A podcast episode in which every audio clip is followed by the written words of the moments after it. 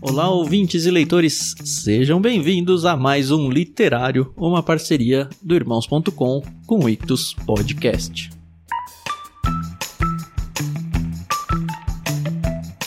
Eu sou o Thiago André Monteiro, arroba Vulgutan, e como você já sabe, eu estou em férias, isso mesmo, nós voltaremos com o Ictus Podcast no dia 25 de janeiro, e por enquanto a gente tem publicado aqui para vocês de segunda a sexta um episódio antigo do Literário. E por que, que a gente vem fazendo isso? Porque a partir de 25 de janeiro, o Literário vai passar a fazer parte da nossa grade oficial de programas. Então, uma vez por mês, vocês terão nos dois feeds do Irmãos.com e aqui no Ictus Podcast um literário novo, fresquinho e quentinho esperando por vocês. Enquanto isso, vocês vão se aquecendo aí, aquecendo os motores, ouvindo os episódios antigos. E em novembro de 2019, nós lançamos o episódio Discipulado de Dietrich Bonhoeffer. Espero ter dito certo o nome desse cara alemão aqui.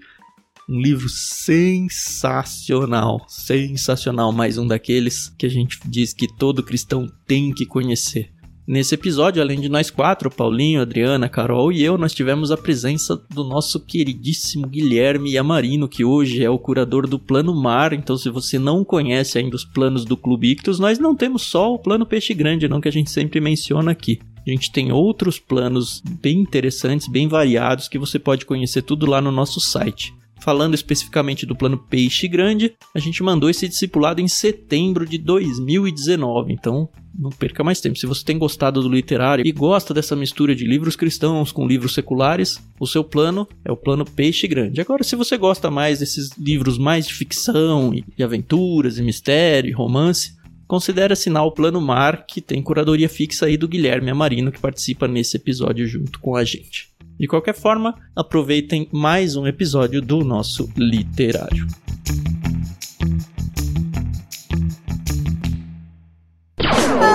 Podcast Irmãos.com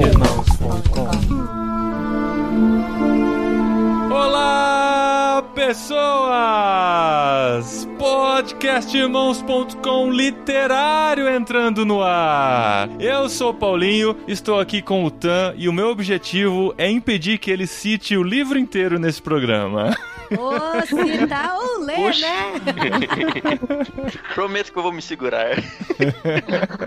eu sou o Tan e eu estou aqui com a Carol e eu só quero fazer uma pergunta pra Carol. Carol, você se considera uma pessoa perseguida e torturada? Uh! Nossa, que profundo, hein? Eu vou responder no podcast. Depois que a gente lê o livro dos mártires, acho que a gente aqui não é nada, viu? Pra falar a verdade. Eu sou a Carol e eu tô aqui com a Dri. E Dri, é nós. É, nóis, as mulheres têm que se defender nesse programa. Não é livro da Jane Austen, não. É. Não, mas aí me desculpa, se fosse da Jane Austen, eu ia ficar do lado dos homens. Sorry. É verdade, eu ia ficar sozinha nessa. Eu sou a Adriana e eu estou aqui com o Guilherme Amarino, que com certeza no futuro fará uma música explicando sobre a graça barata e a graça preciosa. Não espero nada menos que É isso, hein, Gui? desafio. Desafio. Eu não sabia que era um podcast de desafios. Bom, eu sou Guilherme Amarino, eu tô aqui com o Paulinho, o podcaster mais velho da podosfera brasileira, inclusive mais velho que o Jovem Nerd. Oh, isso é verdade Eu mesmo. gostaria, eu quero só entender se ele falou o podcast ou o podcaster. Olha, acho que é a duas interpretação, da mesma forma que esse livro que a gente vai ler.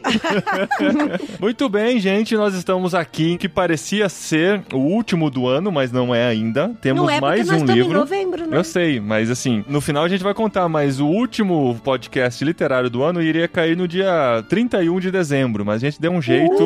Vamos contar a surpresa ainda nesse programa. Ah, Isso é mano, pra segurar o ouvinte até o final. Vamos É, o lá. que tem dentro da caixa. Vamos Como lá. se ele não tivesse a opção de dar o player lá no fim. É, mas ele não vai saber o ponto. Vamos lá. E nós estamos aqui para falar desse outro clássico da literatura cristã mundial, um livro que está no top 5 dos 100 livros que todo cristão deve ler, que é um livro que um dia vai sair, que é mítico, aqui já no podcast. É, porque eu já fi- eu fico ansiosa pra saber qual que é a lista dos 100 livros que todos É. querem ler. No Né? literário a gente vai gravar o 100 antes de sair o livro. É. E tipo, A gente pode falar a posição de qualquer livro, porque Exato. ninguém tem esse ranking, entendeu? E, e no top 5 a gente já colocou uns 15 livros, mais ou menos. É, é muito isso. E estamos falando do livro Discipulado de Dietrich Bonhoeffer. A gente vai falar do jeito que quiser, sem correções de nenhum alemão aqui hoje. Ah, não, mas só não fala Bonhoeffer. Bonhoeffer. De resto... Não, é minha pergunta. Se NHO em português é Inho. É. É. Dietrich Bonhoeffer, a gente já gravou um podcast sobre a história dele, muito importante você ouvir se você não Aliás, ouviu ainda. Eu que não sou do Irmãos.com, gostaria de dizer para que as pessoas ouçam, preferencialmente até antes desse podcast, Aham. se você não ouviu. Pode fazer você uma vai um aproveitar muito mais. agora e vai lá ouvir. Você sabe o número dele, Paulinho? É o programa número 207 do podcast Irmãos.com. Então, se você quiser fazer uma pausa agora e ir lá pra ele, vai ter toda a explicação da vida e obra do Dietrich Bonhoeffer. É, só pra você ter uma curiosidadezinha assim, pra ficar com mais vontade ainda de ouvir o programa, o Bonhoeffer, ele é contemporâneo à época do Hitler. Então Sim. ele viveu Aham. nesse período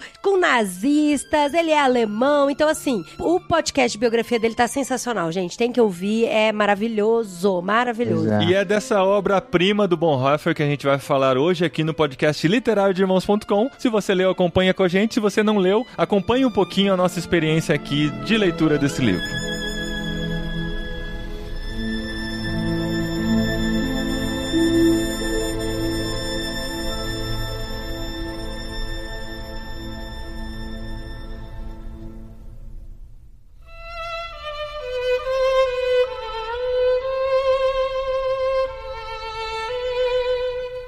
Muito bem, estamos aqui para mais um livro da série literário de irmãos.com, onde todo mês Clássico, clássico discipular de Bonhoeffer. Isso, onde todo mês a gente escolhe juntos um livro para lermos e você, que é uma pessoa mais antenada, mais conectada, que quer ter essa experiência junto com a gente, lê também. E durante esse mês a gente leu Discipulado do Dietrich Bonhoeffer. E eu gostaria de começar falando aqui do livro, e eu vou começar pela capa do livro da editora Mundo Cristão, que é o livro que eu li aqui. E é interessante porque na capa tem o menino do pijama listrado, né, amor?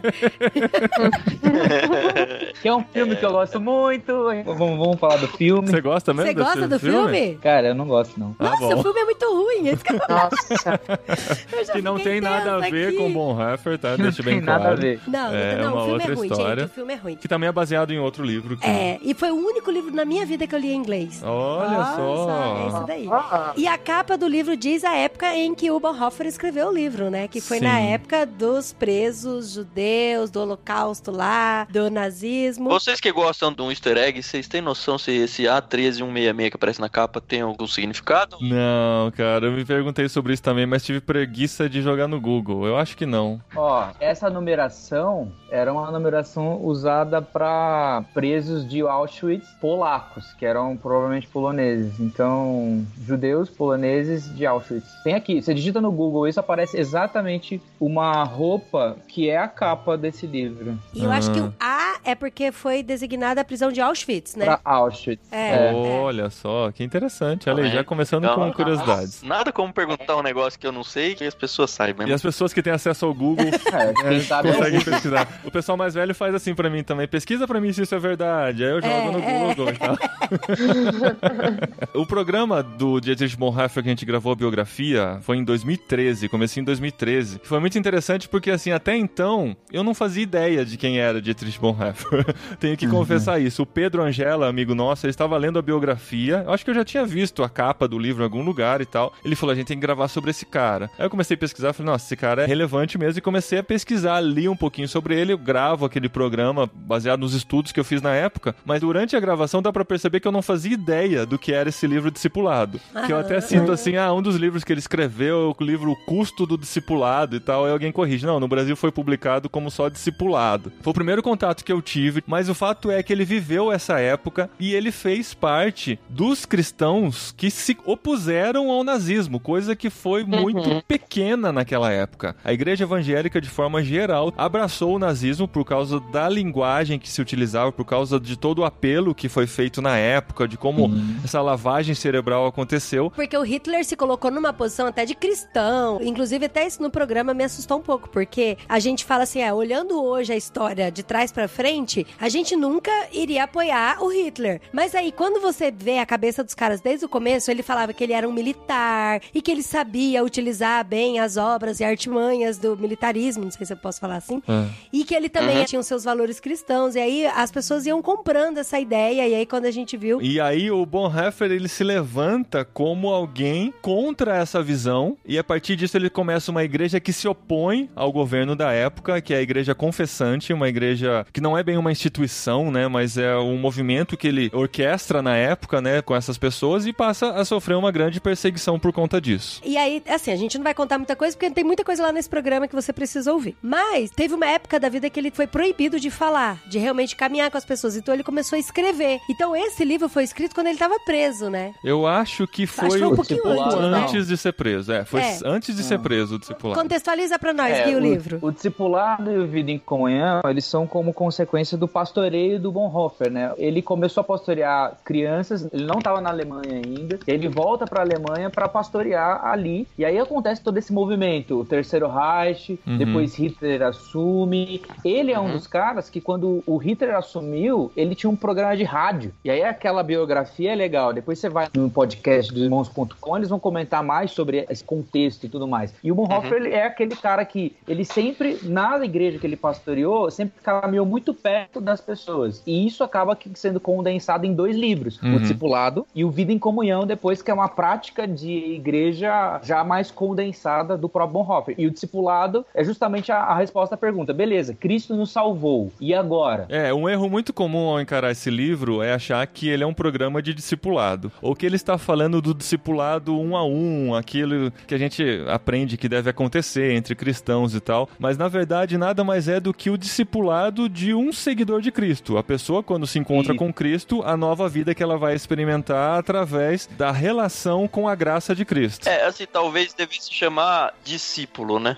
Tanto que em inglês faz mais sentido, né? Talvez o livro original também tenha esse título É, de custo custo do do discipulado, que está falando sobre a necessidade de você viver realmente aquilo que você abraçou. Não somente aceitar uma graça, mas entender que ela tem um custo, que ela não só é preciosa, mas ela tem um custo que é o custo da sua vida entregue totalmente a Cristo. É, e eu quero fazer uma coisa aqui muito diferentona que a gente não fez nenhum programa literário, mas eu quero ler o último parágrafo do livro, como que ele encerra De o cara, livro. assim? De Nossa. cara, de cara. Spoiler Mas- de cara. Mas é um spoiler aqui, pelo amor de Deus, meu amigo, você tu não souber disso, tu tá parágrafo. na igreja errada. Compartilhe suas impressões de leitura escrevendo para a opinião do leitor, arroba mundocristão.com.br. Não, não é bem o último desse. Último parágrafo que o Bonhoeffer que o escreveu. Bonhoeffer escreveu. Ele fala: o discípulo vê apenas aquele a quem segue, aquele que no discipulado carrega a imagem do Cristo encarnado, crucificado e ressurreto, que foi feita a imagem de Deus. Dele pode-se finalmente dizer que foi chamado para ser imitador de Deus. O discípulo de Jesus é o imitador de Deus. Sede, pois, imitadores de Deus como filhos amados. Aí então o Então, resumo. o livro, é o livro fala assim da gente entender o nosso papel como cristão, aquele negócio de, tá, eu me converti, eu entendo, Cristo mora em mim, e agora o que que eu preciso fazer? E aí ele fala, você precisa imitar Cristo e ter essa sede de buscar Cristo e ser um espelho e imagem de Cristo, e quando você olhar no espelho, você vê a Cristo, e aí a partir disso tem algum custo e tem algumas ações que você precisa fazer. Quando a gente fala do livro Discipulado do Bonhoeffer e que todo mundo cita e que todo mundo quer conhecer, é sobre realmente esse conceito da graça barata com a graça preciosa. É, aí ele começa o livro com essa definição para poder depois, em cima de todo o desenrolar, né, da obra dele, ele poder basear-se nessa definição que ele lançou lá no início. Então vamos colocar como base aqui também, só pra gente saber do que, que a gente está falando quando a gente está rodeando esse assunto. Uhum. No primeiro capítulo, né, sobre a graça preciosa, na página 20 ele define dessa maneira: A graça barata é a pregação do perdão sem arrependimento do pecador. É o batismo sem disciplina eclesiástica. É a comunhão sem confissão de É a absolvição sem confissão pessoal. A graça barata é a graça sem discipulado. É a graça sem cruz. É a graça sem Jesus Cristo vivo e encarnado. A graça preciosa ou a graça custosa, né, a graça que tem um, um preço, é o tesouro oculto no campo, pelo qual o ser humano vende feliz tudo que possui. É a pérola preciosa pela qual o mercador oferece todos os seus bens. É o domínio do reino de Cristo, pelo qual o ser humano arranca o olho que o faz tropeçar. É o chamado de Jesus Cristo, pelo qual o discípulo deixa suas redes para trás e o segue. Então, pra gente deixar bem claro que a gente não tá falando do preço da salvação, que o preço da salvação só Jesus Cristo pode pagar através do Exato. sacrifício na cruz. Porque assim, a gente tem que deixar muito claro que isso não é mérito nosso, não Aham. é algo que. Porque aí pode até se confundir com a questão de fé com obras e obras sem fé e tal. E de que a graça, ela é de graça. Mas o que você faz com ela que vai torná-la barata ou preciosa, né? É, isso aqui é, não é anterior à conversão, né? Posterior à conversão. E aí, pra mim, o discorrer do livro é todo de como você vai tratar isso, né? Como Essa você valoriza preciosidade. isso. A graça. É importante ressaltar que o livro ele é uma interpretação do Bonhoeffer à luz do Sermão do Monte. Sim. Então, Isso. ao longo dos capítulos, ele está explicando o Sermão do Monte. Ele explica todas as bem-aventuranças, ele explica quando Jesus vai falar sobre o assassinato, o adultério, sobre a oração, Ah, sobre a É uma obras. exegese do Sermão do Monte inteiro, praticamente, né? É dois É. terços do livro é um esboço de mensagem, de uma série de mensagens. Se você então tem que dar uma série de mensagens sobre o Sermão do Monte, tem aqui um negócio já pronto pra você. Com Sim, certeza. a- e Eu a já parte de usei. oração é demais, gente. Nossa. Ele faz a oração inteirinha, ele destrincha toda a oração, né? De, porque Jesus ensina o quê? Os seus discípulos a orar. E aí ele faz, Uhum. ele destrincha isso. Uhum. Mas olha, deixa eu fazer uma pergunta. Foi só eu ou eu achei a linguagem desse livro um pouco complicada demais no, no começo? E aí eu entendi isso que a Adri falou e eu concordo, mas a primeira parte desse livro, gente, eu achei muito confusa. Ó, tem uma parte do livro que eu achei meio complicada de ler, mas talvez porque eu não entendi direito a contextualização. Mas quando ele fala de Lutero, dos escritos de Lutero, aí eu pensei, não, eu acho que é porque eu não entendo direito o que, que- que o Lutero diz. É. Porque ele não explicou, ó, o Lutero falou isso, isso, isso, É. isso, isso, e eu entendo isso, isso. É. Ele É já muito foi, por tipo, conta da refutando. graça. Eu entendi assim, as pessoas simplesmente pegando as palavras de Lutero, sem o contexto de vida e de, de experiência que o Lutero teve, vão tirar uma conclusão errada do que o Lutero quis dizer. Uhum. Isso. Porque ele vai também- naquela parte de que primeiro Lutero passou pelo monasticismo e aí ele saiu de lá e aí por causa disso ele chegou em algumas conclusões que eu acho que não vale ficar falando muito pra não estragar muito o livro. Só que se uma pessoa que não passou por isso pegar simplesmente a conclusão e interpretar torto, ia interpretar até o contrário, né? Eu acho que a gente precisa entender muito o contexto em que ele estava, é, o que havia de cristianismo, de conhecimento da- de interpretação bíblica na época, o que era tido como verdade, o que estava em discussão na época. Mas é interessante desse livro que a gente consegue ver algumas camadas assim. Se você lê ele superficialmente, a primeira impressão que eu tive lendo, eu falei, cara, ele tá falando coisas óbvias assim, que pra mim assim são muito solidificadas já no meu coração, né? Mas depois quando você começa a entender que existe uma camada mais profunda, que ele tá levando aquilo pra algo mais avançado dentro do nosso conhecimento de cristianismo, de palavra de Deus, a gente vai vendo que existe uma reflexão que está totalmente conectada entre os capítulos e tal, que existe um fundamento em tudo isso, que quando a gente consegue penetrar nessa profundidade, a gente tem uma experiência, acho que mais completa de tudo o que ele está tentando passar através desse escrito dele, né? Então, mas eu concordo com a Carol no sentido de que, assim, a primeira vez que eu li também é que assim, eu, eu participei de um congresso e eu ouvi o Ricardo Barbosa falando desse livro e falando sobre a questão da graça barata. E eu fiquei muito preocupada porque parecia que eles, assim, tava querendo dar algum mérito de nós termos alguma coisa pra fazer pra gente obter graça, entendeu? E aí eu fiquei, não, gente, eu, eu conheço o Ricardo Barbosa, ele não iria falar alguma coisa nesse sentido, eu que tô entendendo errado mesmo. Aí eu comecei a ler o livro e eu fiquei, não, pera, parece que tá estranho o negócio aqui. Daí, quando eu li a parte da graça preciosa, que aí sim eu entendi o que, que ele quis dizer com graça barata. Daí eu tive que voltar e ler tudo de novo. E eu falei, não, realmente as coisas se encaixam. Que na verdade é tudo pela graça. E nós recebemos mesmo. Mas o que a gente faz com essa graça é que a gente vai dizer se ela é barata ou se ela é preciosa, entendeu? É, o livro do Bonhoeffer, ele faz ressonância muito com o movimento teológico da época. A gente já falou um pouquinho sobre a necessidade da igreja ser confessante. Por quê? Porque existia a igreja institucionalizada que relativizou muitos conceitos. Então isso é importante a gente entender. Existia uma igreja que se autoproclamava a correta, que tinha lá na sua historicidade coisas decorrentes da reforma, de interpretações de Lutero, de Calvino e tudo mais, que acabaram por se diluir dentro de um discurso muito, segundo o Bonhoeffer, era um negócio que aceitava muito as coisas, um negócio que era muito permissivo. Quando ele fala Então, sobre por isso- obediência, né? Isso fica bem claro, né? Exatamente. Como assim você entende que tem que seguir a Cristo, mas não entende que tem que obedecer, né? Até onde vai a sua interpretação de que Cristo está dizendo? Se ele está dizendo isso, por que você acha que ele não está dizendo isso dessa forma que ele está dizendo? Está tão claro nas palavras que ele utiliza, né? Por isso que o Bonhoeffer ele critica muito quando ele vai falar, por exemplo, algumas vezes ele fala dos reformadores, de Calvino, de Lutero, num sentido muito negativo. Mas por quê? Porque ele está provocando justamente as pessoas que viam na igreja institucionalizada alguma esperança ou alguma verdade. Ele precisa chocar isso. Da mesma forma, quando Jesus parece falar de uma maneira muito cruel da lei mosaica. Só que não é essa a intenção. A intenção é justamente para que a gente veja além da lei e além das palavras, e não aquém delas ou a despeito delas. Então ele não faz uma divisão das coisas, e sim uma proposta de você ver um pouco mais fundo que isso. É, ele se coloca como a vida cristã, né, o discípulo, usar discípulo em vez de discipulado, como algo muito mais prático do que só teórico, né? Na página 38 da edição que eu tenho aqui, ele diz assim: "O conceito de situação em que a fé se torna possível nada mais é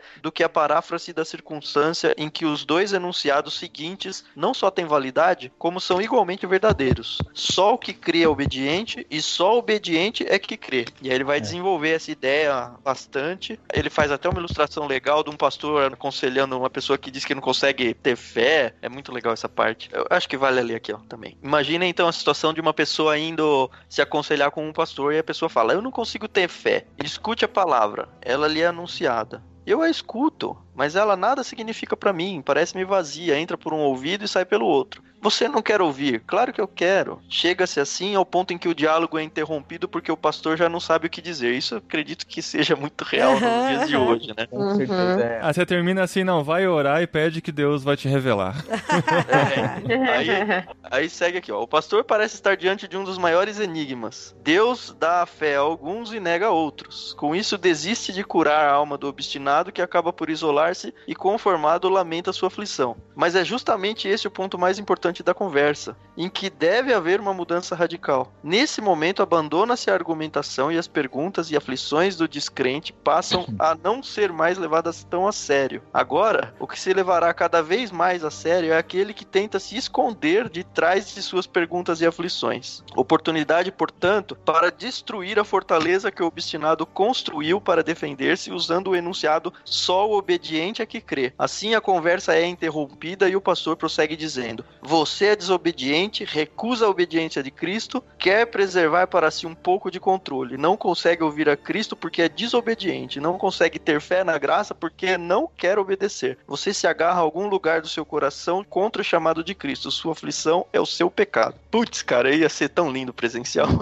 Ai, demais, cara. Mas é por coisas assim que esse livro é até indigesto para muitos cristãos e muitos líderes aí, É. porque ele vai muito no estômago mesmo, né? Ele bate Mas de tem frente. que ir, né? Ele vai contra o mundo mimimi hoje. Ai, que a igreja não me entende, é porque eu não consigo. Ah, mano, ah, vai dormir, né? E o que eu acho muito interessante nesse capítulo, inclusive, né, que ele fala sobre a obediência e fé, é que ele fala assim: se você crê, dê o primeiro passo. Ele conduz a Jesus Cristo. E se você não crê, dê também o primeiro passo. É, então, Porque é é assim essa que ele aí, foi ordenado. Sim, você foi ordenado. E é disso que nasce a fé, né? Porque às vezes a pessoa fala assim: não, mas eu já acredito, eu As já pessoas sei. esperam e tal. algo místico, Exato. algo que vai É, realmente é. cair do céu. Sobrenatural, do nada, Ela sem, vai- sem que haja. Assim, tem Essa seu lado busca, sobrenatural, mas tem a Aham. importância da pessoa buscar isso também, né? Tem a questão do aviso que a Carol achou confuso e às vezes a gente acha indigesto e tudo mais, mas é justamente porque a nossa tentativa de ler esse livro é você dividir essa frase, né? Quem obedece é o que tem fé e quem tem fé é o que obedece. Essa frase Uhum. é uma frase junta, que nem o Thiago leu. Ela não pode ser desvencilhada. E às vezes a gente tenta dividir pra entender. Não, primeiro eu vou entender quem tem fé é o que obedece. Aí depois eu vou entender quem obedece é o que tem fé. Se a gente tentar separar, você vai cair em dois erros. Um, ou ser permissivo demais, como é justamente a proposta que o Bonhoeffer queria atacar, ou então ser alguém legalista demais, ao ponto de achar que a própria vida cristã só pode acontecer se você reproduz isso 100%. Mas o próprio Bonhoeffer no livro já fala, não, se você tentar, é garantido que Cristo te auxilia a tentar e a conseguir. Quem capacita é quem chama. Basta o discípulo, né, ó, aquele que quer seguir a Cristo, obedecer. Não concluir ou ser assertivo nas suas tentativas. Basta obedecer. Então esse é um cuidado, assim, porque a gente pode caminhar para um negócio assim, ah, ah, o cara que matou nunca pode ser salvo. A gente pode matar algumas possibilidades de redenção no julgamento que a gente pode ter para as pessoas se a gente for muito ferrenho, assim, nas palavras.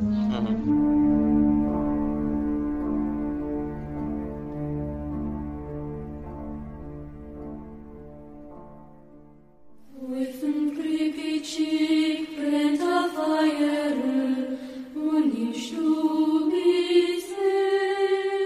Cara, tem uma coisa que me incomodou muito no livro. Não sei se a gente vai muito fugir um pouco do assunto. O Bonhoeffer, ele se envolveu numa tentativa de assassinato ao Hitler, certo? Sim, Operação Valkyria. Aí o que eu fiquei pensando, na cabeça do autor, seria importante ele matar o líder da Alemanha, que a gente sabe quem foi. e Acho que a grande maioria torceria para que isso fosse bem sucedido, certo? Uhum. No entanto, na parte em que ele está tratando sobre o amor na exposição dele, tem um trecho que diz assim, olha. A ideia de inimigo não era desconhecida dos discípulos. Ele está falando aqui sobre uh, os discípulos de Cristo, né? Eles a conheciam bem demais. Aí ele segue um pouco. Eles detinham o poder e o respeito. O outro inimigo que vinha de imediato à mente de qualquer judeu era o adversário político, isto é, Roma. Eles o sentiam como uma poderosa opressão. Além desses, havia ainda a hostilidade pessoal dirigida a todo aquele que não segue com a maioria e que atingia os discípulos na forma de difamação, injúria e ameaça. Então ele cria dois grupos aqui, o político e o pessoal. E aí ele vai evoluindo e ele diz o seguinte: É bem verdade que nada existe no Antigo Testamento que incite o ódio ao inimigo. Muito mais recorrente é o mandamento de amar o inimigo. Jesus, porém, não está se referindo à inimizade natural, mas à inimizade do povo de Deus contra o mundo. As guerras de Israel foram as únicas guerras, entre aspas, santas na história da humanidade foram as guerras de Deus contra os falsos deuses. Não era a esse tipo de hostilidade que Jesus se referia, do contrário, teria de condenar toda a história de Deus com seu povo. Em vez disso, confirma a antiga aliança. Trata-se somente da superação do inimigo, da vitória do povo de Deus. Aí a parte que começa a me confundir. Com esse mandamento, porém, ele mais uma vez desvincula a comunidade dos discípulos da estrutura política do povo de Israel. Assim, já não há guerras que possam ser consideradas santas pois Deus condicionou a promessa da vitória sobre o inimigo ao amor ao próprio inimigo. E aí, na página seguinte, ele conclui: Esse amor não faz distinção entre os tipos de inimigos. Reconhece apenas que quanto mais inimigo o inimigo é, mais carece de meu amor. Seja qual for o inimigo, político ou religioso, nada tem a esperar do discípulo a não ser o amor integral. Esse amor não me divide em vida privada e vida pública. E ele tentou assassinar o Hitler.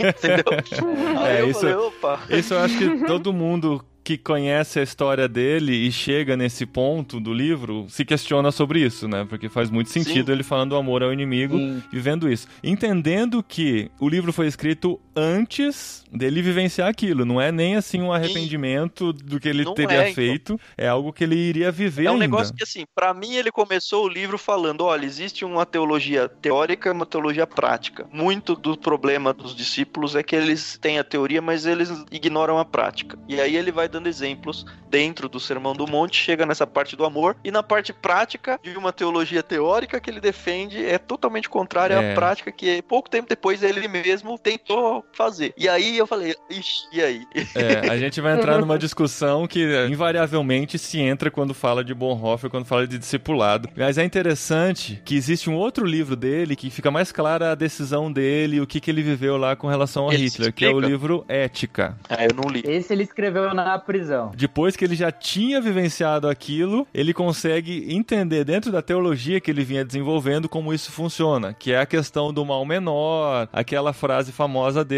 de a igreja não pode se limitar a cuidar dos feridos que um louco faz ao volante, é preciso arrancar o louco do volante e tal. Tem uma discussão grande sobre isso que talvez valha um outro podcast, que a gente já esbarrou sobre isso quando falou do Bonhoeffer, já esbarrou sobre isso quando falou do Martin Luther King Jr. também no passado aqui no Sim, podcast irmãos.com, que é como a gente se coloca diante de situações extremas em que o mal menor ajuda a arrancar ou a prevenir o mal maior. Sim. Não, eu, eu não é- esperava de vocês uma resposta, só queria dividir a minha angústia mesmo.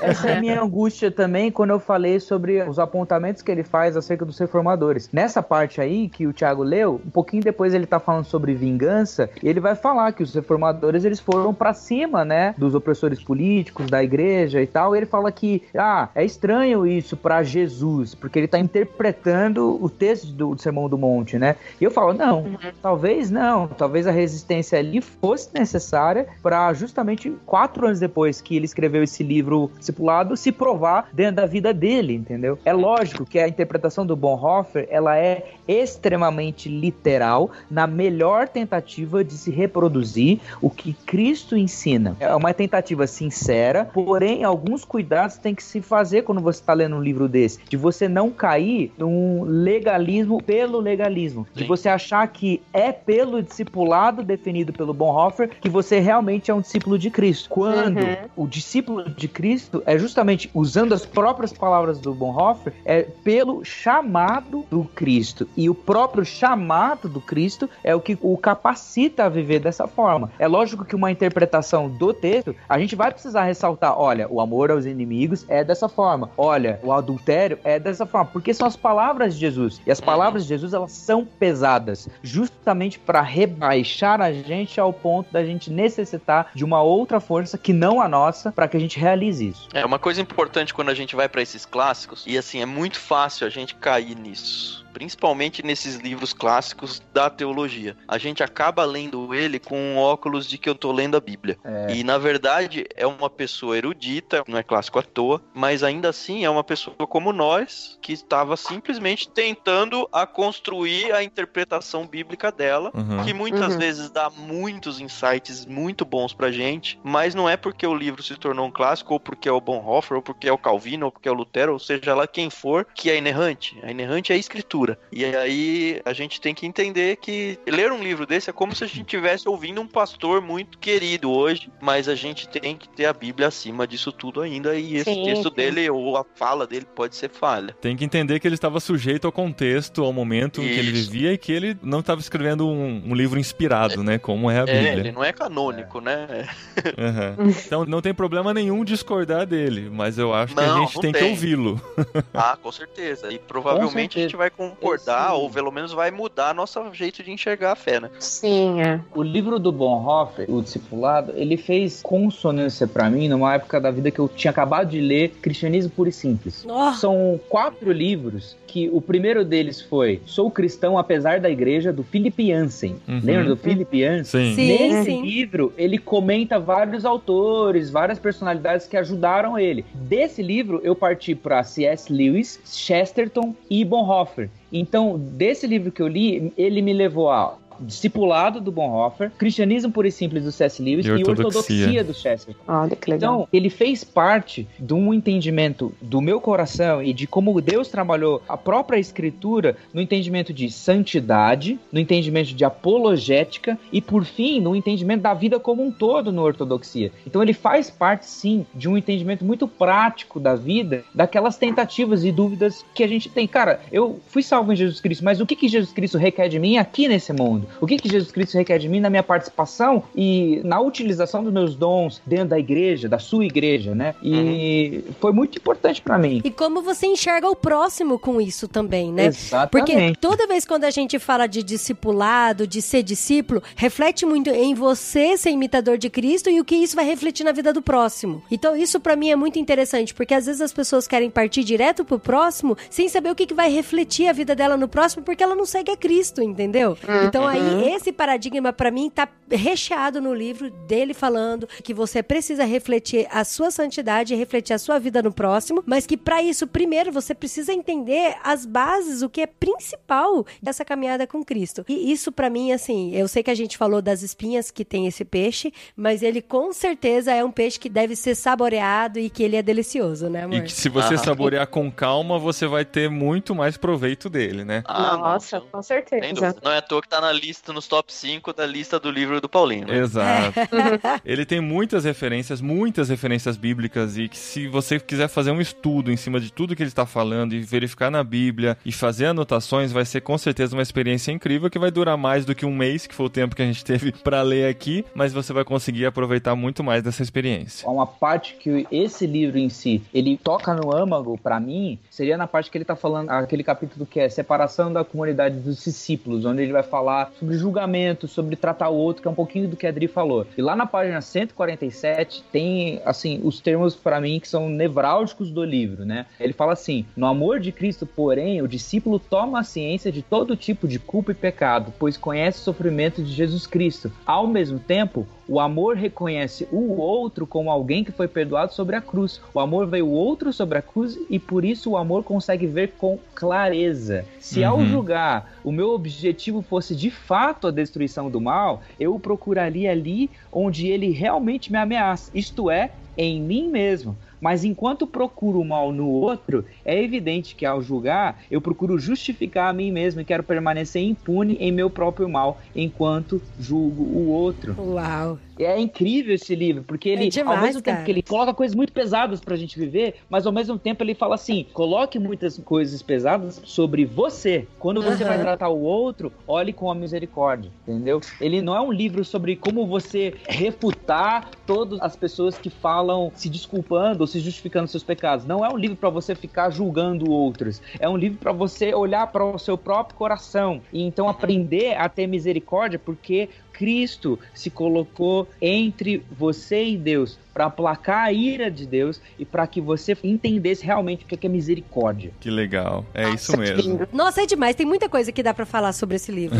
Se for atrás de todas as anotações que a gente fez no Ah, livro, a é gente vai ficar a noite Ah, é, toda. aquele livro que termina tudo rabiscado mesmo, né? Ah, Eu acho que esse é o tipo de livro que a gente tem que ler de tempos em tempos, porque conforme a gente vai amadurecendo na fé cristã, assim como a Bíblia, ela é viva, né, e ela tá sempre nos mostrando algo novo, eu acho que um- esse tipo de livro é um livro que você lê e você fala, putz, eu não tinha percebido isso um ano atrás. Talvez a dificuldade que eu tive ao ler esse livro, ano que vem, eu vou olhar e falar, putz, sério, isso me confundiu? Cara, meu, né? é. Então eu acho que esse é um tipo de livro que ele tem que ser de cabeceira de todo cristão. Mas eu não sei se um cristão recém-convertido ele vai ter tanta facilidade em ler quanto um cristão que tá há mais sim, tempo. Ou sim. talvez Isso não, que eu né? ia Não falar. sei. Não, eu acho que vai ter dificuldade. E é por isso que eu falo assim: a gente fala aqui quase todo o programa, né? Ah, esse é um livro bom pra você ter pra ler. Por exemplo, o Imitação de Cristo é outro que a gente tem que sempre recorrer de vez em quando. E o discípulo radical do. Stott. Do Stott. Não, eu ia falar- eu ia falar do Henry Noy.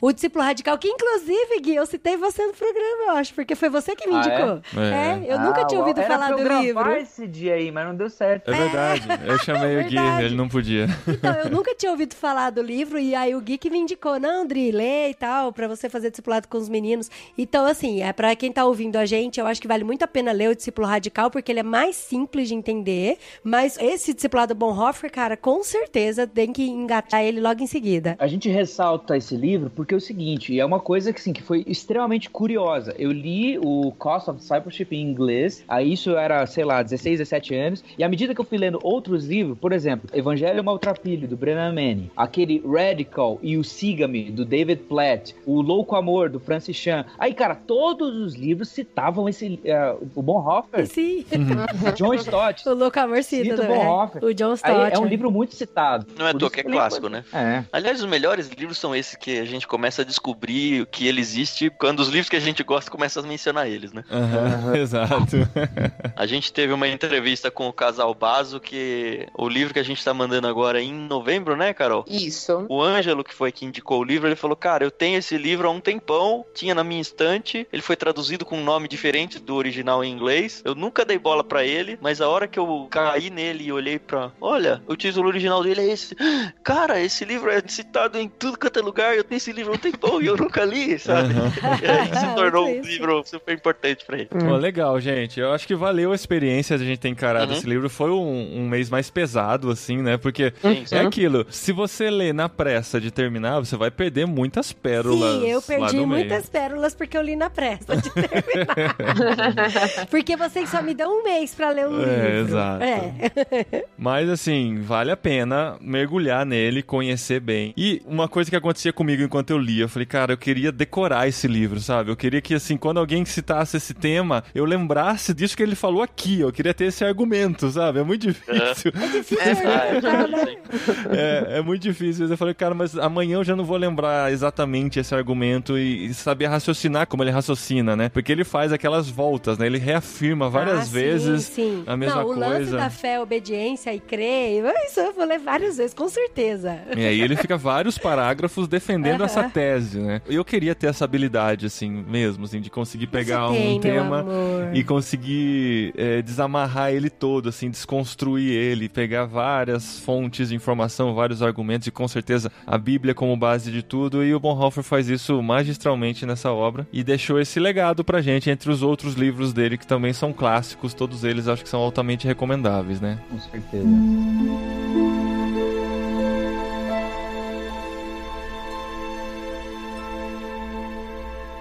Obrigado, gente, por esse programa. Foi muito especial. Obrigado, Gui, por aceitar o convite. Não deu certo no discípulo radical, mas deu certo no discipulado. Olha só, não tinha Olha! visto a, É, tá tudo a mesmo coincidência. tema. É. Valeu Ainda mesmo. bem que você arrumou espaço aí na agendinha, que a sua agenda tá bem cheia, hein, Gui? Nossa! celebridade. Tá Gente, pra quem cheia. não ligou o nome, a pessoa, o Guilherme Amarino, é um dos dois guias do Projeto Sola, né? Que você deve ouvir aí no seu carro ou tocando em alguma igreja que você vai. As músicas estão tocando pra todo lugar. E uma coisa que eu admiro em músicos assim, assim como o pessoal do canto verbo e tal, que a gente sempre fala, né? São pessoas que sabem o que estão fazendo. Não estão fazendo simplesmente uma música pra pegar na orelha nem nada, mas são pessoas que conhecem, que estudam, que leem muita coisa. Então são músicas bíblicas e recomendo se você não conhece, assim como o Tan que está aqui com a gente, recomendo que você ouça Projeto no Spotify Sola já, no no Spotify Spotify. Tem muita Boa. coisa legal. Valeu Não, mesmo, vou, Gui. vou atrás sim, Gui. Vou atrás.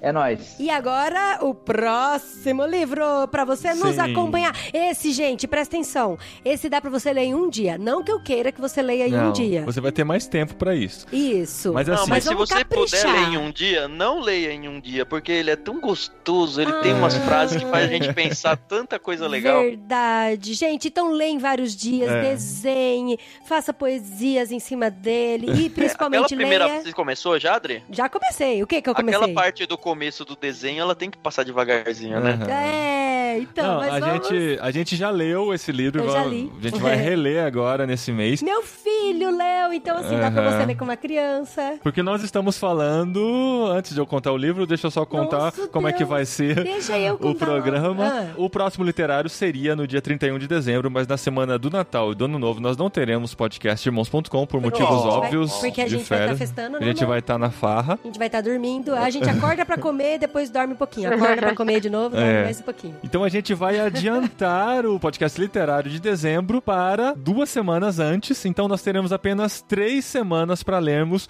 O Pequeno Príncipe. Ah, de Antônio Ah. Como é que é o nome? Caramba. O Gui curtiu. O- é o livro que toda Miss gosta, né? Que é o melhor livro da dela, dizem, né? É o que elas dão Mas é um conta de ler. que horror, assim. tô brincando. Então a gente vai ler nessas três semanas aqui. O livro veio no Clubinho Ictus, Veio que é o Clube Ictus Ictus. voltado para crianças. Nosso filho André, de 9 anos, amou, devorou o livro em poucos Inclusive, dias. foi ele até que falou, né, mamãe? Vocês podiam gravar sobre o livro, né? Verdade, aí eu falei pra Adriano, uma ótima ideia pra gente fazer É. o último programa de 2019 do literário de irmãos.com. Então você lê com a gente. E quem sabe a gente não traz ele pra participar, né? Ele, ele pediu, ele, Ele quer, pediu? ele, Ele quer. pediu? Aham. Amo, Ele vai dar legal. a opinião dele aqui também no próximo programa. E para você receber livros como esse, entra em clubeictus.com.br. O link está aqui no post. Se você não sabe como escreve Ictus, é I-C-H-T-H-U-S. Ixtus. Ixtus com TH. Entra lá, tem as informações, assina ou o Clube Ictus de adultos ou por faixa etária oferecido no Clubinho Ictus que É, você dá vai tempo receber. ainda pra dar de presente de Natal o Clubinho Ictus? Sim, quem assinar agora em novembro recebe o. Olha, kit de dezembro. Eu tô falando Nossa. adulto, tá? Mano, mano, Ó, sim, ele se você. a falar gíria. Não, assim, se você não tem vontade de assinar, ter uma assinatura, assim, eu assinaria pra pegar o primeiro e aí depois cancela, não tem problema. Mas Gente, assina. Porque que eu vou falar pra vocês. Ah, então posso falar, gente? Os meus filhos ficaram maravilhados com o Clubinho Ictus. Tinha até, é, como é que chama? Origami. Origami. dentro. Origami. Tinha cartinha, É, a gente tem um cuidado amaram, assim de, de usar o Muito mínimo bonitinho. possível de bots. A gente gosta da ideia de clube, onde a gente de fato interage com as pessoas. Então, tipo, a gente manda WhatsApp para assinante, um por um. E a gente quis mostrar isso, essa diferencial nosso nos infantis, redigindo uma cartinha à mão para cada criança e fazendo uma dobradura, um origami para cada criança também. Então, assim, foi o jeito da gente Foi mostrar que, olha, de bonitinho. fato, cada pessoa é bem importante e, e é única pra gente. Gente, olha, um belo presente de Natal. Sério, viu? Legal, gente. Então, ó, tem mais um programa esse ano. No meio de dezembro, chega aqui o último literário de 2019 e a gente se vê no próximo podcast irmãos.com, porque não tem só literário por aqui. Ouça os outros programas também que tem toda semana aqui no seu feed. É isso aí, gente.